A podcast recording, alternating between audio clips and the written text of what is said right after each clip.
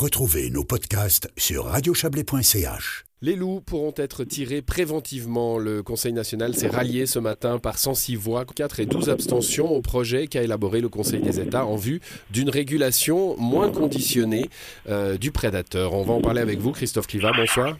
Bonsoir. Vous êtes conseiller national Les Verts, euh, Valaisan. Euh, les défenseurs de la politique de protection du loup, dont vous faites partie, bien sûr, n'ont pas pu inverser la tendance. Les deux chambres et le Conseil fédéral sont d'accord pour plus de tirs. Oui, effectivement, malheureusement, on n'a pas réussi à, faire changer le projet euh, qu'on a reçu du Conseil des États. Je crois qu'on est euh, aujourd'hui tous d'accord sur le fait qu'il faut modifier la loi, qu'il faut aussi effectivement permettre une régulation proactive, c'est-à-dire d'avoir dans certains cas la possibilité euh, de tirer les loups avant qu'ils commettent des dégâts, mais pas avec le système qui est proposé, qui est absolument pas un système qui est, qui est viable et qui est adapté en fait à la situation en Suisse. Qu'est-ce qui change pratiquement? Alors, ce qui change, c'est que en fait, la proposition, c'est de tirer euh, le loup de la même manière qu'on tire le bouquetin, d'avoir un quota annuel et pendant la saison hivernale, d'aller euh, prélever un certain nombre de loups qui devra être déterminé euh, par le Conseil fédéral. par rapport à la population de loups actuelle, on peut parler peut-être de 60 loups qui seront tirés par année. et c'est vrai que c'est pas, c'est pas, c'est pas important parce qu'on va le faire en hiver. Donc il n'y aura pas de phénomène d'apprentissage pour le loup, puisqu'en fait ce ne sera pas un moment où il sera en contact avec les troupeaux. Et puis surtout, on prend un autre grand risque, c'est au niveau de la gestion de la forêt, puisque l'on sait aujourd'hui clairement que la, présence du loup a un gros avantage, c'est qu'il met la pression sur les, sur cerfs, sur les chevreuils, qui de ce fait euh, mangent beaucoup moins les jeunes arbres. Il permet vraiment à la forêt de se régénérer et de garder aussi son statut de protection qui est tellement important pour des, cantons comme le Valais. Bon, euh, ça, ça a été un, des arguments développés par les, on va les appeler les défenseurs du loup, hein, de façon un petit peu euh, caricaturale, mais euh, c'est cette importance dans la, dans la chaîne du vivant de, de, ce, de ce prédateur. Il y a aussi un texte, tout simplement, hein, c'est la Convention de Berne, on, on sera toujours raccord?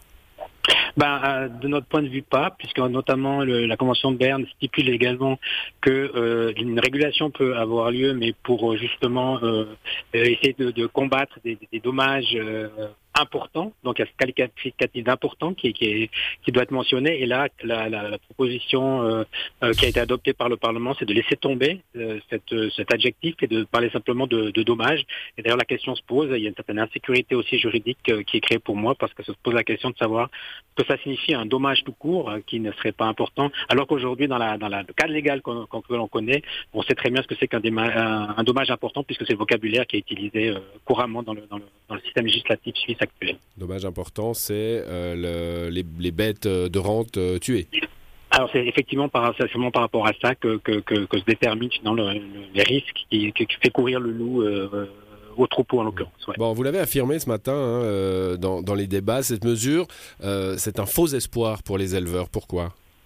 C'est parce qu'en en fait, on, pense avec cette solution finalement de, pouvoir euh, euh, avoir moins de pression sur les troupeaux, mais en ayant justement cette euh, mesure qui prévoit de tirer des animaux, des loups en l'occurrence pendant la saison d'hiver, le seul, ce qu'on prend vraiment comme risque, c'est justement de déstructurer ces meutes.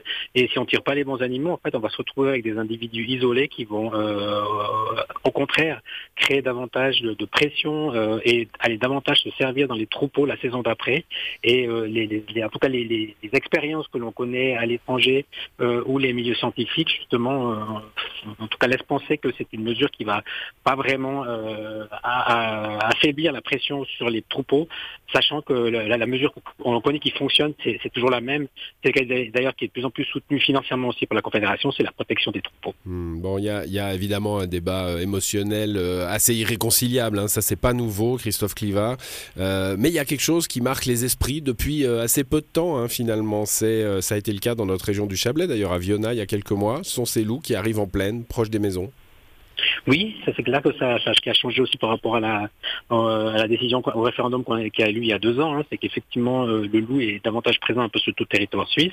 Et effectivement, ce qui est assez normal, c'est qu'à mesure finalement que, que l'expansion se fait, ben, il va se, il, va se rapprocher euh, aussi des zones villageoises, surtout en hiver. Mais c'est tout à fait normal d'avoir des individus qui, qui, se promènent en pleine pendant la pendant la mauvaise saison. Ils suivent aussi simplement leur, leur gibier, hein, qui est essentiellement les cerfs des chevreuils, qui eux se trouvent en pleine à cette période de l'année.